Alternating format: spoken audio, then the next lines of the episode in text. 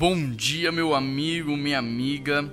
Que bom ter você aqui comigo. Eu quero ler com vocês o Salmo 37, verso 5, e o texto diz assim: Entrega o teu caminho ao Senhor, confia nele e ele agirá. Ele deixará claro como a alvorada que você é justo, e como o sol do meio-dia que você é inocente. Descanse no Senhor e aguarde por ele com paciência. Não se aborreça com o sucesso dos outros, nem com aqueles que maquinam o mal. Eu gosto muito do Salmo 37, versículo 5, porque na verdade, para mim, ele é um, uma grande fórmula secreta de milagres. Se você observar, entregar mais confiar é igual à ação de Deus. E o salmista, ele nos conduz para que possamos de fato entregar a nossa vida, o nosso futuro, tudo que somos, tudo que temos a Deus. Mas não uma entrega, sabe, é, onde você entrega parte, você não entrega tudo. Não aquela entrega que você coloca a televisão, mas fica com controle remoto na mão, não. Isso não é entrega. E esse é o problema dos cristãos. Nós estamos brincando de entregar para Deus as nossas vidas, quando na verdade deveríamos entregar da mesma forma que uma pessoa entra no avião e ela simplesmente senta e muitas vezes até dorme confiando a vida dela na mão daquele piloto. É sobre esse nível de entrega que Deus nos convida. Sabe, o texto fala sobre confiar.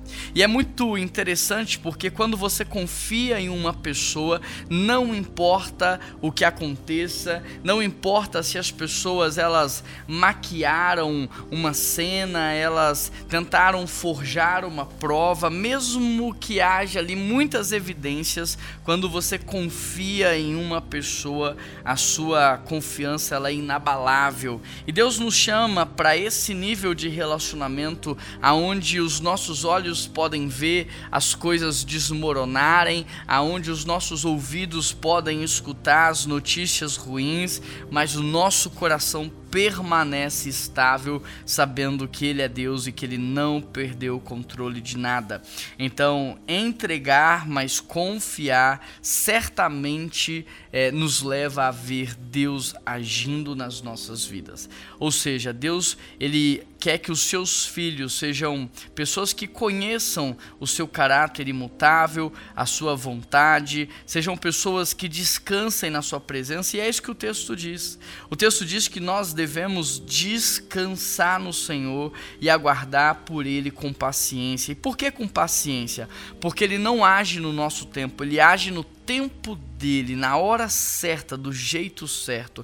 E enquanto a gente aguarda, nós não devemos nos aborrecer com o sucesso dos outros e nem com aqueles que maquinam o mal. Por quê? Porque o resultado na vida dessas pessoas é passageiro, é rápido, mas aquilo que o Senhor está fazendo nas nossas vidas é eterno e nunca acabará.